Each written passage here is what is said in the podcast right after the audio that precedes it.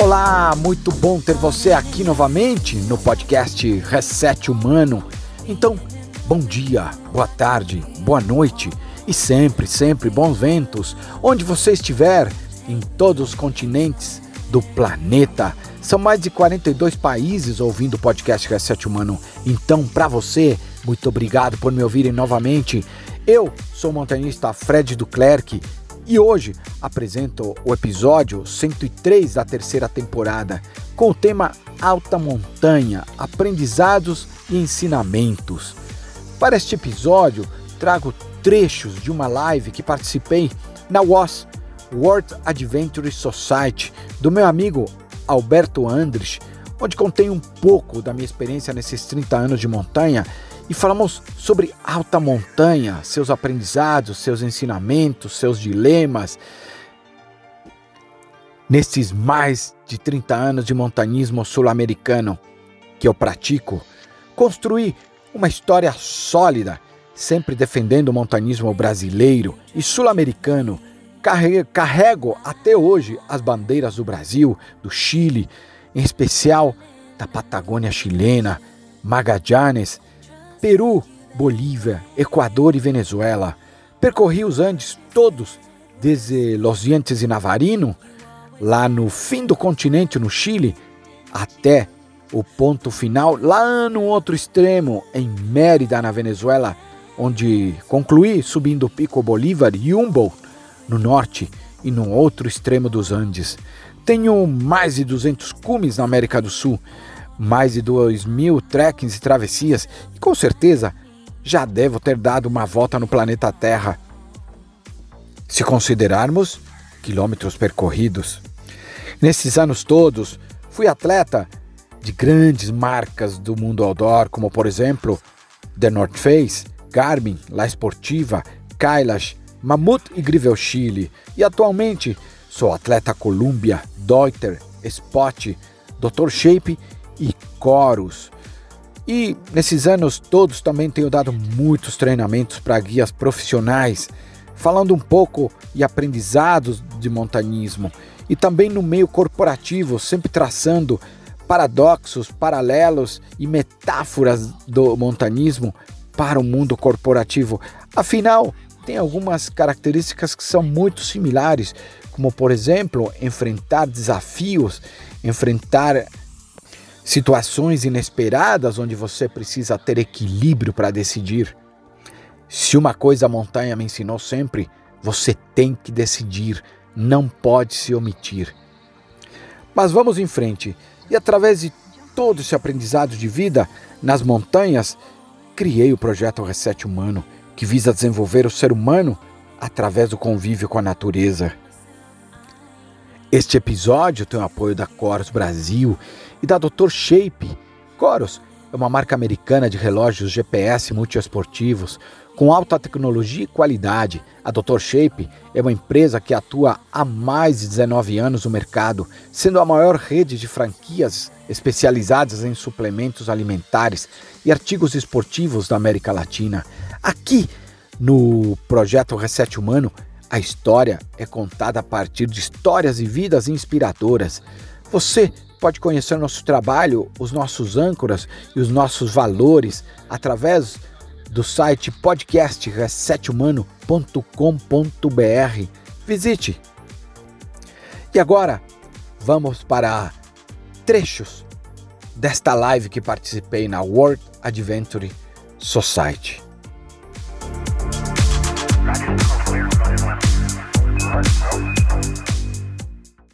Minha especialidade é, é, é, é, foco na América do Sul, né? Trabalho especificamente para o público brasileiro, né? Preparando ele para a média e alta montanha e longas travessias nos Andes. Obrigado a todos aí que estão me assistindo agora, né? É, se dispor a ouvir alguém é sempre um privilégio, ainda mais quando a gente fala de coisas que a gente ama que a gente gosta, né? E, e, e faz parte da, do dia a dia, ou seja, da minha vida, né? Bom, algumas pessoas já me conhecem, mas para quem não me conhece, meu nome é Fred Duclerc, eu sou montanista e guia profissional de montanha, né? Vamos lá, espero hoje você poder contribuir com conhecimento, contribuir com um pouquinho de sabedoria, né?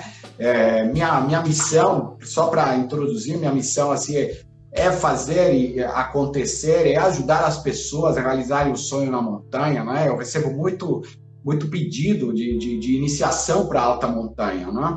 E brasileiro tem características específicas. Aqui nós não temos altitude, né? E devido a isso, para quem conhece altitude e leva pessoas para lá, fica fácil detectar. Muito diferente de alguns europeus e América do Sul aqui. Assim, de cara, antes de entrar em detalhes, porque é, é, eu acho que esse bate-papo, muito mais do que falar de físico e tudo mais, é falar o que vem antes. É o que, na verdade, te permite subir uma montanha, é o que te permite, que te leva, né? que é o quê? Primeiro, eu acho que hoje fica claro que não adianta só você fazer uma preparação física para subir alta montanha, nem média montanha. Né? Em qualquer lugar. Você tem que ter primeiro, acho que o ponto de partida, se autoconhecer. Se você começa e se conhece bem antes, é meio caminho andado. Por que, que eu falo meio caminho andado? Porque o resto, na verdade, físico, para mim é obrigação. Você estar fisicamente bem é obrigação tua para qualquer desafio, para qualquer empreitada, né? Então, você trabalhar a mente primeiro, né? Se conhecer trabalhando a mente, como você funciona, o que te motiva, quais são seus valores, o que, que te leva, o que te move, né? quais são suas paixões. Ou seja, você entender o seu universo, que eu chamo de 360, né? Eu até tenho tenho um trabalho que eu faço que eu chamo de programa 360, ou seja, o universo aventura sem os pilares de você indivíduo, sem, sem você, por exemplo, conhecer o lugar, entender o lugar e se entender, você não vai conseguir. Acho que depois disso que você entende é como você funciona, é, é, é, é, e você escolher um desafio, a partir desse ponto, você tem que entender o desafio, né? Por exemplo, eu vou te dar um exemplo assim para as pessoas entenderem. Estou escolhendo, quero quebrar meu primeiro 5 mil, né? ou quebrar alta montanha. Né? Bom, quando a gente fala em alta montanha, a primeira coisa, assim, vem, pô, o que, que altitude é? Ah, é? Existem literaturas que consideram a partir de 3, 3,5 para cima, tá? Por quê? Porque a partir de 3, 3,5 você já sente efeitos de altitude, né? Então, quando você escolhe uma empreitada desse tipo, você tem que entender o que você vai enfrentar lá. Bom, no Brasil a gente não tem altitude, então a gente precisa entender primeiro o, o espírito que isso vai me exigir. O que, que é? Bom, alto relevo, pouco relevo, é, um, uma psicologia bem estruturada, né? A maioria se prepara fisicamente, mas não tem nenhuma preparação psicológica. Que quando você está lá, vem uma tempestade e te isola dentro de uma barraca durante dias esperando uma janela, você pira, né? Se você não tem esse preparo, você acaba a, a, a tua expedição pode ir para o beleléu, vamos chamar assim, né?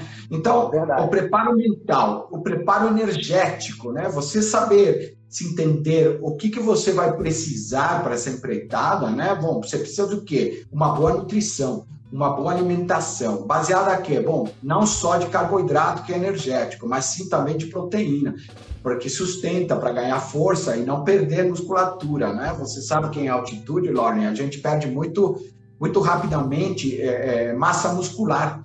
Né? E quando você está lá, você tem que repor. Né? Hoje em dia, falar em suplementação já não é mais um tabu. Né?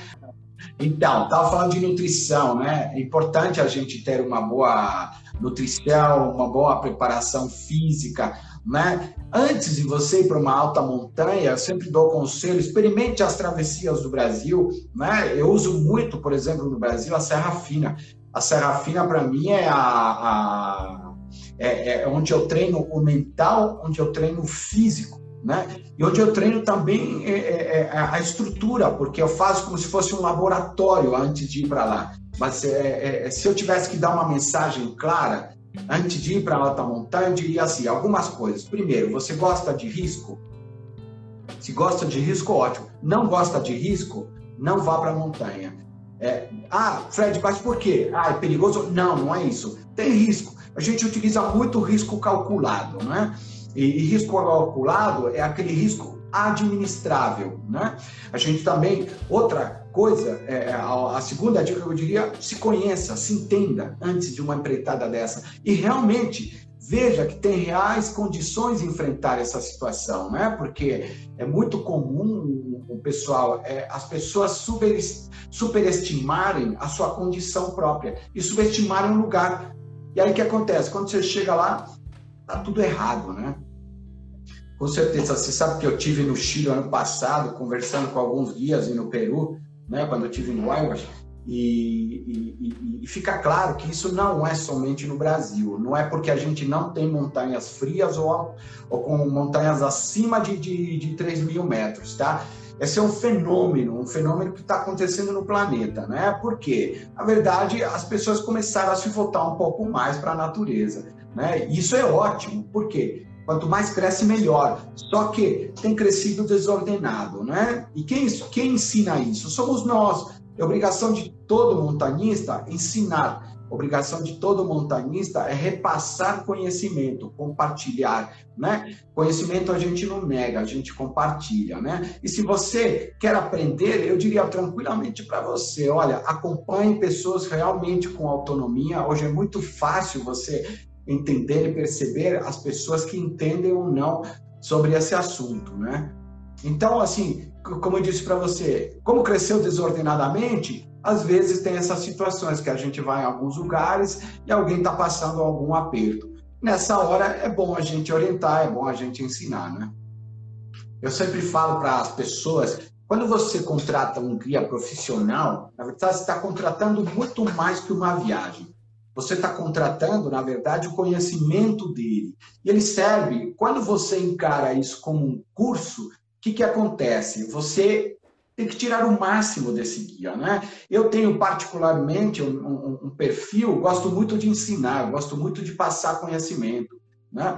Então, quando as pessoas vão comigo e, e aquelas que têm a curiosidade, eu repasso conhecimento. Ela está aprendendo, inclusive, o meu estilo de ser, o meu estilo de lidar na montanha. Eu lembro desse papo que nós tivemos, aliás, muito legal, é, é, é, que assim, quer, quer aprender meu, viaja com caras que conhecem, caras que entendem, porque a, a, não é o custo, você está comprando muito mais. Se você não tem autonomia, se você tem autonomia e quer aprender, procure essas pessoas, né? Pergunte, seja curioso, porque é, é, é, ficar quieto, ficar parado, né? É, achando que não sabe e, e alguém sabe e não quer perguntar, é bobagem. A gente só é quando não pergunta, né?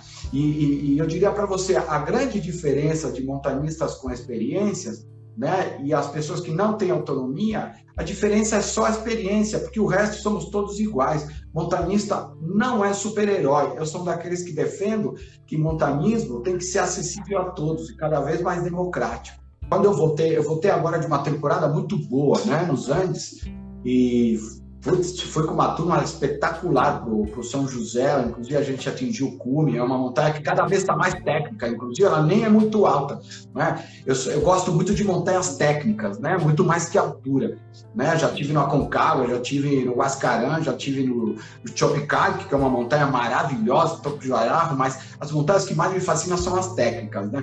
E, e, e eu, eu percebi uma coisa que acontece muito comigo. Eu viajo muito com o público feminino, né? E principalmente para alta montanha. Você sabe que meu top 5, meu top 5 de pessoas, três são mulheres.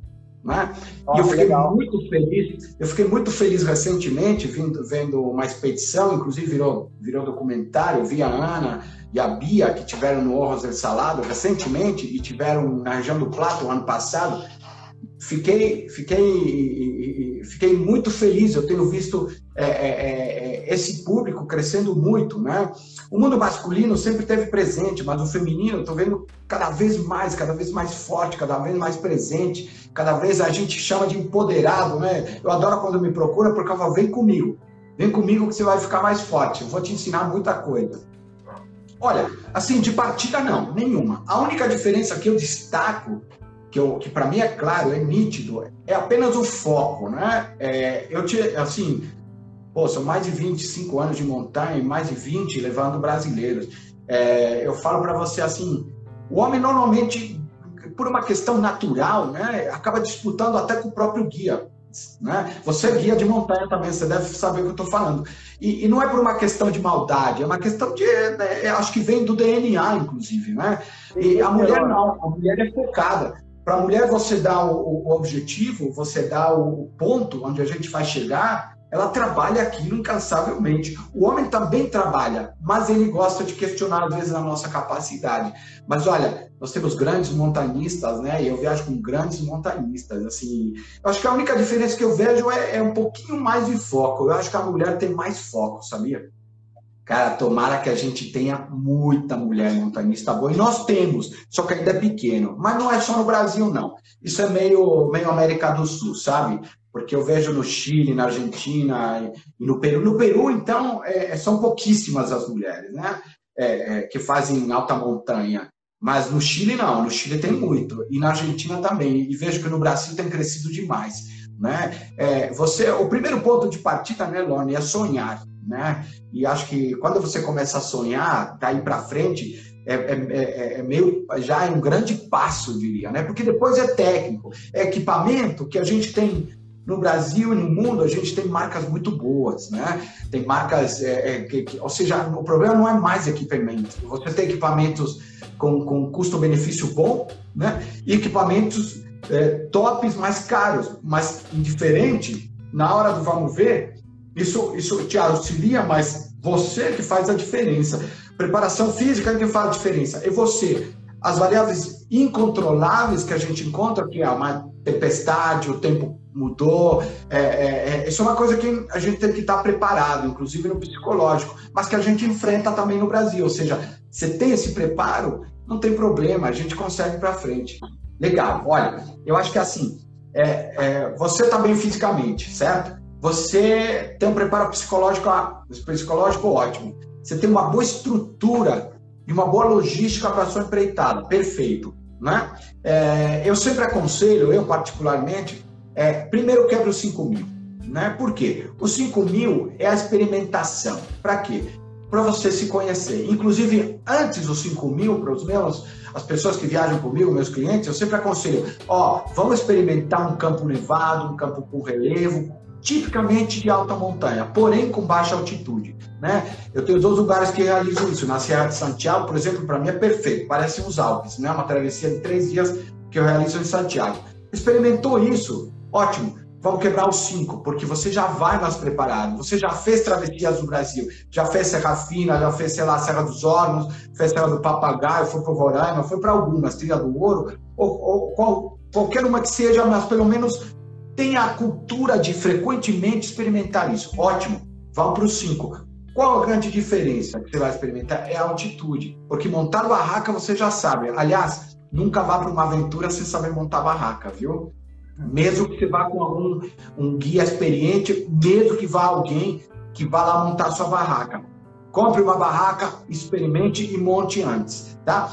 Ou seja, você tem todos esses atributos, passar pelos 5 mil, né? Né, é, é, o obstáculo vai ser como você vai se adaptar, se você vai conseguir ou não, vai ter problema de altitude ou não. Existem algumas dicas básicas, né? não vou falar todas aqui porque o tempo é curto, mas uma boa hidratação e uma boa alimentação, né? E, e também uma estrutura de medição de oximetria diária, puta, já ajuda demais. Quebrou os 5 mil? Perfeito.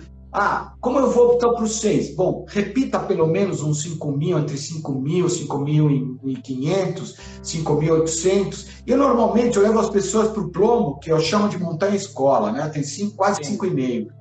E também levo para o vulcão São José. Só que o vulcão São José tem ficado mais técnico, né? Então, os 5.800 dele, é quase 5.900, é quase uns 6 mil, pela dificuldade, pelo glaciar e etc. Ou seja, quando você sai dali, no São José, você pode até ir praticamente experimentar uma concava, porque ele está te propiciando o aspecto técnico e a altitude. Se você vai ou independente ou com uma boa empresa, vai se aclimatar bem. Bom, quebrou os 5 mil, quebrou os 6 mil, né? Repita, repita sempre uma montanha. Por exemplo, quebrei os 5, repita mais uma. Se você é mais ortodoxo ainda, como eu, faça mais uma de 5,5, uma de 5,600, 700, algo do gênero, para depois quebrar os 6. Ah, quebrou os 6? Ótimo. Quebra de novo 6, pelo menos umas três vezes. Sabe por quê? Você ganha uma coisa que a gente chama de, de, de frequência, né? Quando você ganha frequência, a montanha para você não é estranha, a montanha é como se fosse um amigo, como seu parceiro, que nem a mochila. Aquela mochila que você ama, que te acompanha todo dia nas empreitadas, você já nem, nem desconhece mais, você conhece cada detalhe dela. A montanha também é assim, porque cada montanha cada montanha tem uma personalidade.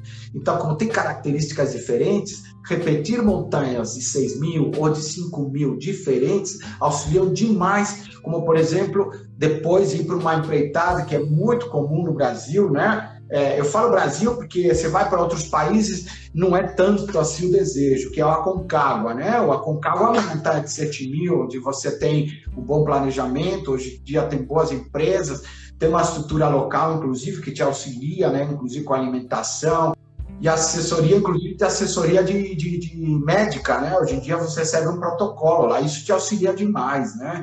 Então, quando você quebrou uns, eh, teve essa experiência no 5, no 6 e no 7, você pode partir para cima de 7 em qualquer situação. Né? Um período de 3 anos, é, se você tem as condições reais, entre 2, 3, quer mais, entre 4, entre 2 e 4 anos, você sabe qual é a melhor de começar a, a, em alta montanha? Na verdade, não tem idade limite. O que tem é vontade. E, e, mas tem um público, o auge do montanista, ele começa a partir dos 45 e vai em torno até os 55 anos. Ou seja, imagina o caminho andado, né? Tem um bom caminho. Muitas, muitas pessoas me procuram na faixa dos 25, 30 anos. Eu falo, nossa, vocês têm como ganhar know-how e construir um caminho enorme até chegar aos 55. Com tudo isso que eu te falei aqui anteriormente, né, vocês não vão conseguir autonomia, muito difícil. Imagina, você fez travessias e treques do Brasil, você experimentou ambiente de alta montanha, você quebrou cinco, quebrou seis e foi para um sete, você tem total autonomia. O que eu vejo às vezes que falham, pessoas que é, existem algumas diferenças, né? Pessoas que gostam de aventura, que às vezes contratam e vão para alguns certos lugares com profissionais é, é, é, que, que lhe geram uma estrutura, né? Como a comida, montar barraca e tudo mais. Às vezes você não ganha autonomia, né? Você, você é um aventureiro, mas se você é um montanista e quer ser montanista mesmo, com filosofia de vida de montanha, com cultura de montanha, né? Aliás, é um assunto que eu gostaria de tocar, só não quero perder o raciocínio, cultura de montanha, tá?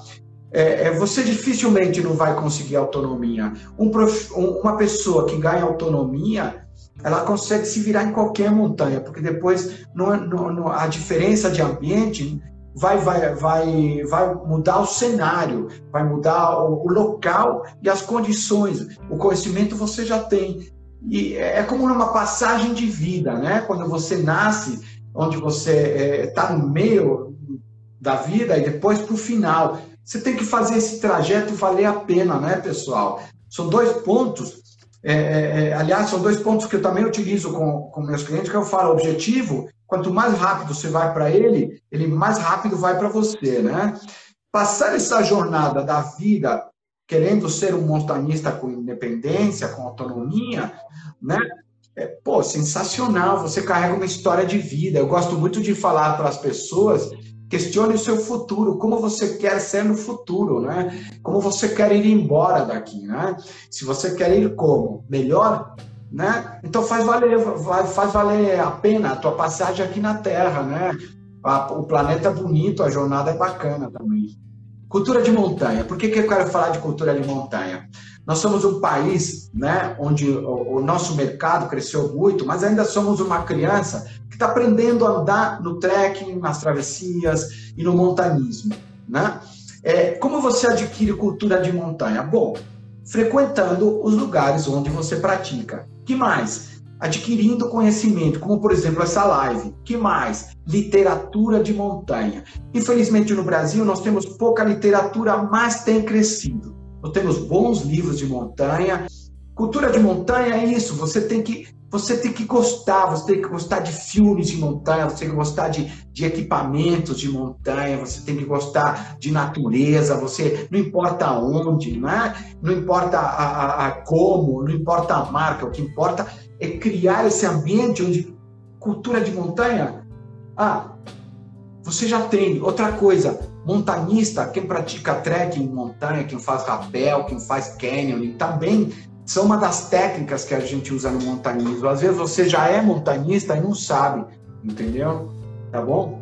Com certeza. A cultura de montanha, quando você vai para alta montanha, que é o tema, olha, quando você vai para lá, você carrega conhecimento. E conhecimento é, é, é, é poder, é força. Quando você vai para um ambiente de montanha, às vezes você se apresenta com situações diversas como por exemplo um mal de altitude. Se você tem conhecimentos básicos, mesmo você não sendo médico, você consegue auxiliar. Ah, putz, quebrou minha barraca. Já aconteceu de eu estar em acampamento de 5,5 a 6 mil, 6 mil, de quebrar a barraca dos outros. A gente vai lá e conserta a barraca.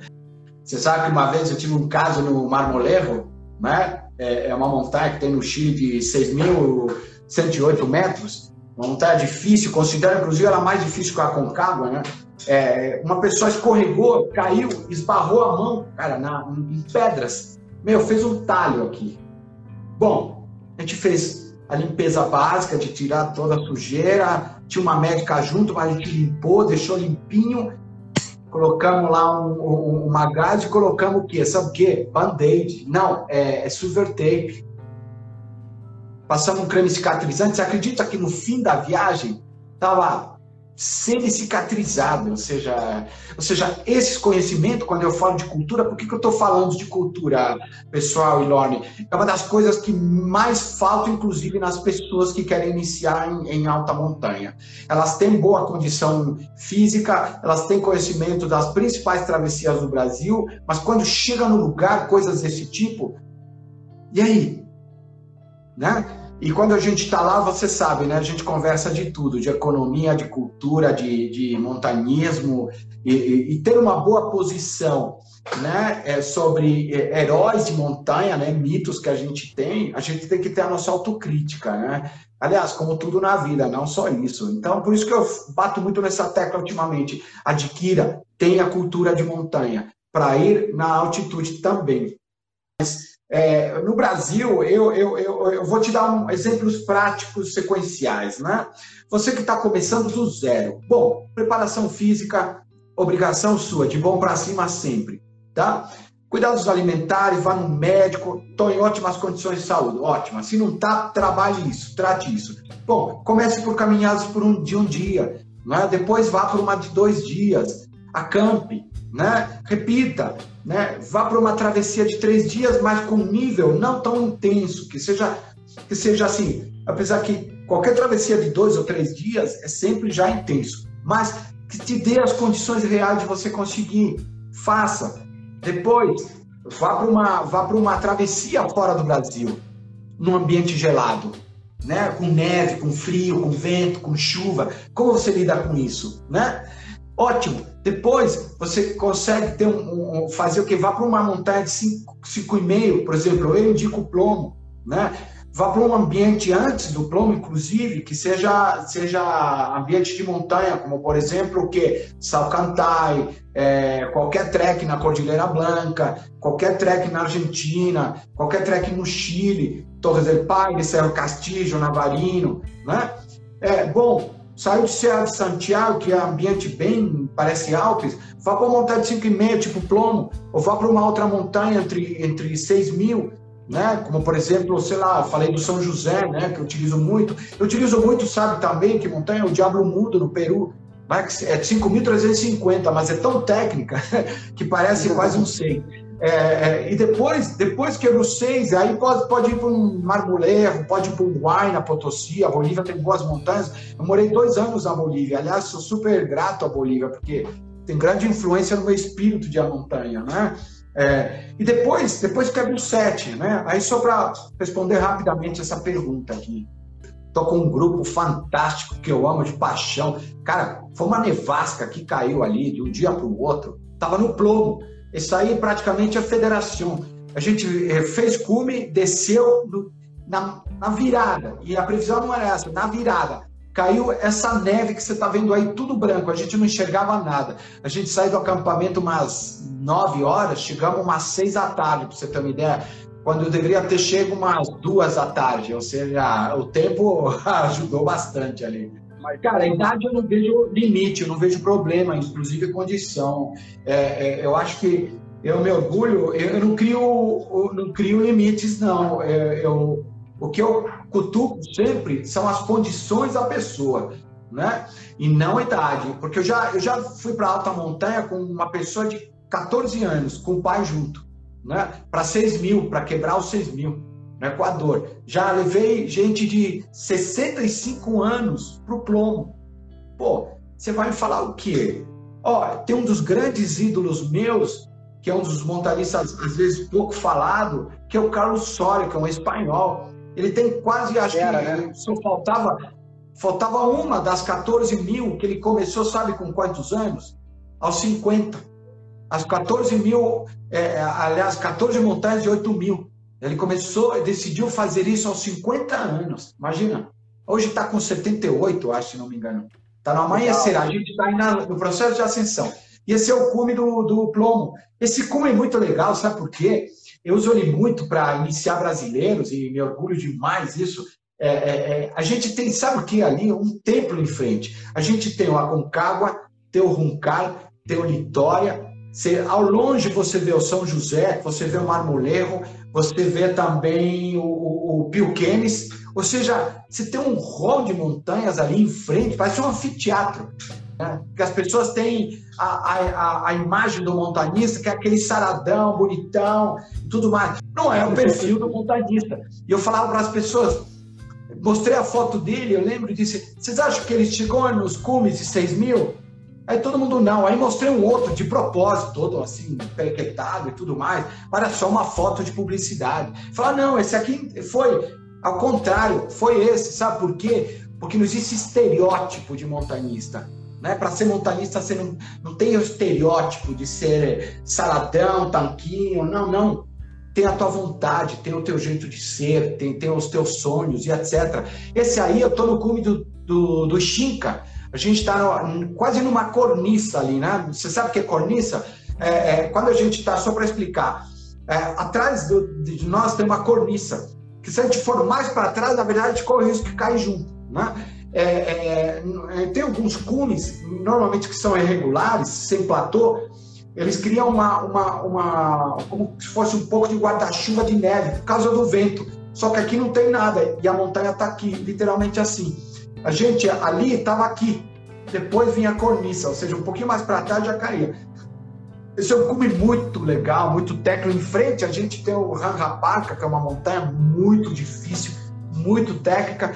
Em frente dela ainda tem o Toco de Arau, que é uma montanha muito mais difícil, né? E tem o Urus, que também é técnica, mas um pouquinho mais baixa, né? Isso é na Cordilheira Blanca.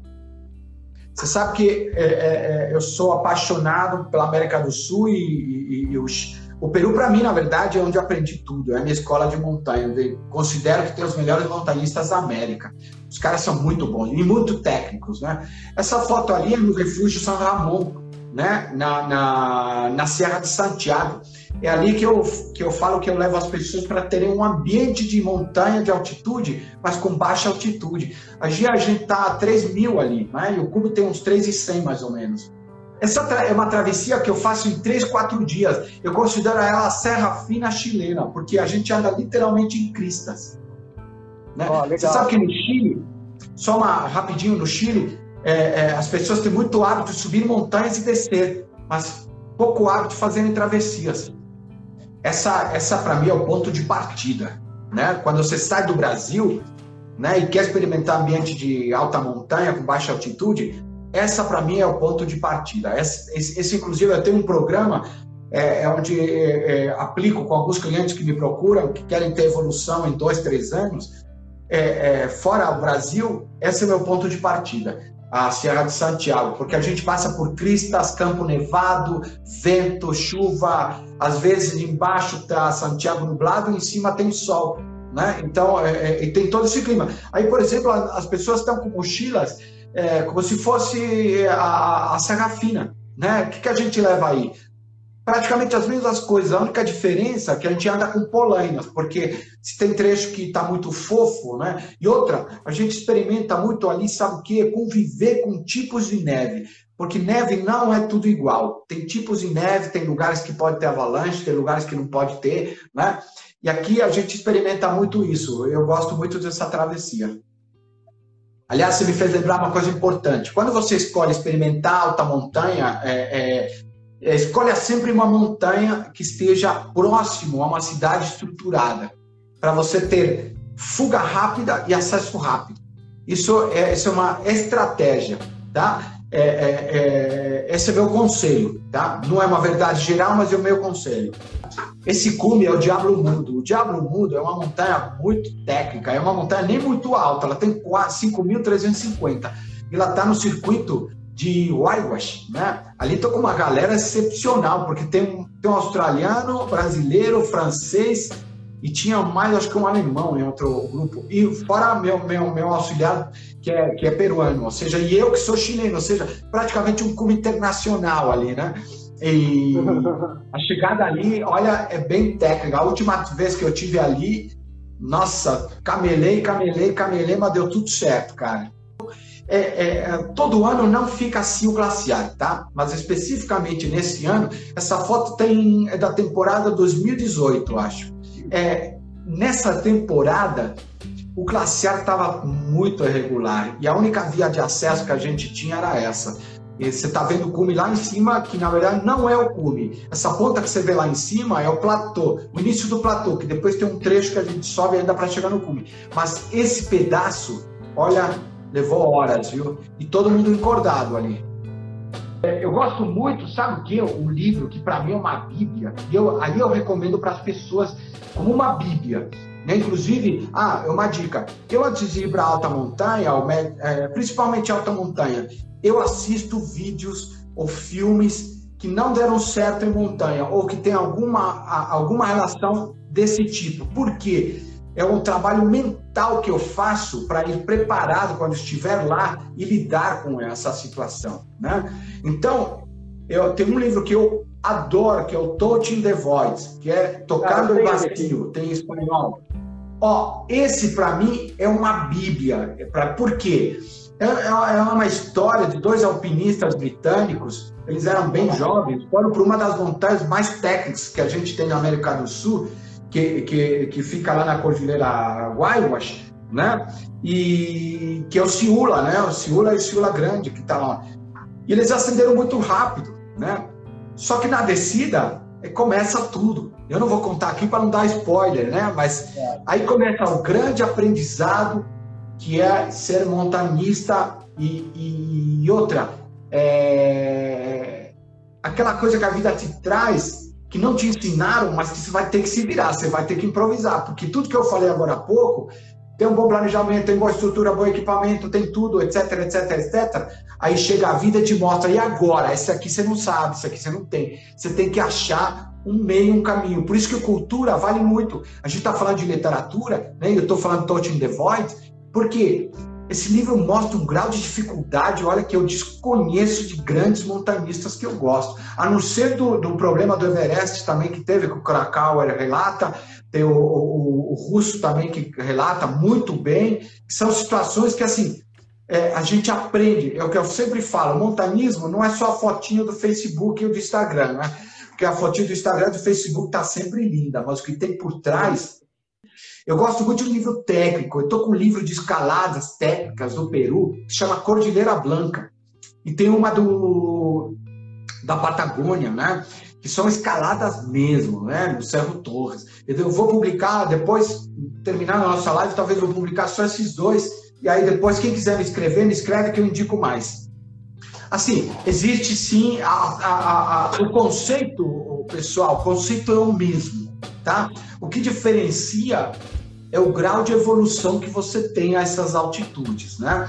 Você sabe que quanto mais alto você vai, é, por exemplo, eu vou te dar um exemplo prático. Porque chegou nos de 3, 3,5, 4, 3,5, eu gosto de quebrar lá para até uns acendo os 500, 600 metros a mais, ou até um pouquinho mais. Mas acima dos 4,5, 5 mil, essa distância de evolução ela não pode ser muito grande. Porque a chance de você ter um problema de, de, de, de mal de altitude, né, um edema cerebral, edema pulmonar, ele pode ser bem, bem provável. Né? O que ajuda muito é uma boa hidratação, uma boa alimentação, estar fisicamente bem. Antes de ir para alta montanha, faça um check-up fundamental Tá? Ah, quero falar de uma outra coisa que é importantíssimo, que, que já aconteceu, eu tenho, uma, eu tenho uma, uma cliente que virou amiga pessoal, né? Ela tem na família assim, esse, esse caso, mas eu já vi outra, já fui atrás dessa literatura. Você já ouviu falar em anemia falciforme? Anemia falciforme é, é, é, é um tipo de, de, de, de, patologia, vamos chamar, não, não sou médico, tá? Mas vou chamá-la assim, que é, é, acontece nos descendentes afros, né? Tem um gene lá que, que, que dá essa anemia falciforme. Quando você tem altitude, você pode vir a falecer rapidamente, ou seja, intervalo de horas. Né? E aí não tem o problema de ver com altitude, porque a produção, eu não sei te explicar tecnicamente aqui, posso até procurar. Eu sei que eu fiz um artigo uma vez, ou o blog de escalada fez um artigo sobre esse assunto, anemia falciforme. Né? Que, é, esse caso me lembrou, porque você falou de altitude. Tenho uma pessoa que foi para Cusco né, com, com o marido. O marido nem saiu do avião, para você ter uma ideia, já passou mal. Já foi embora praticamente. Foi embora porque tinha que descer a mesma coisa em altitude, quando a gente tem mal de altitude, é, com o princípio de edema, e tem os sintomas clássicos, né? Letargia, olhar infinito, perda de humor, vômito, dor de cabeça, isso varia de acordo com se é cerebral, se é pulmonar, tá? Não vou dar aqui uma aula, mas tem que ter esses cuidados, né? É, é, e, e, essa variação de altitude muito brusca também possibilita muito. Quem já teve comigo em altitude sabe que eu subo montanha a partir dos 3,5, 3 para cima, meu passo é extremamente lento. Por quê? Para não ter esse tipo de situação. Hidratação contínua, alimentação contínua. Não está com fome, tem que comer. Não precisa comer tudo, não precisa se empanturrar, mas coma, tá? Para facilitar. Quem quiser ter mais algum falar sobre assunto, me escreva que eu posso passar melhores detalhes ou algo nesse sentido, tá? Pessoal, acredite sempre no seu sonho. Tudo é possível, você consegue. Sonho é o ponto de partida. Daí para frente é só trabalhar por ele, tá? E queria agradecer a todos que puderam me ouvir aqui e todas as pessoas que me apoiam no meu dia a dia. Muito obrigado de verdade, tá?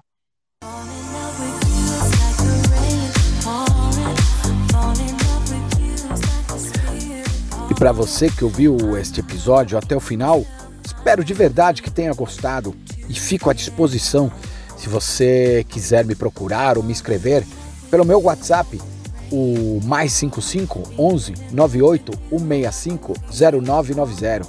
Aí posso tirar suas dúvidas ou falar um pouquinho mais sobre alta montanha, campo nevado, glaciar, que são algumas coisas das minhas especialidades.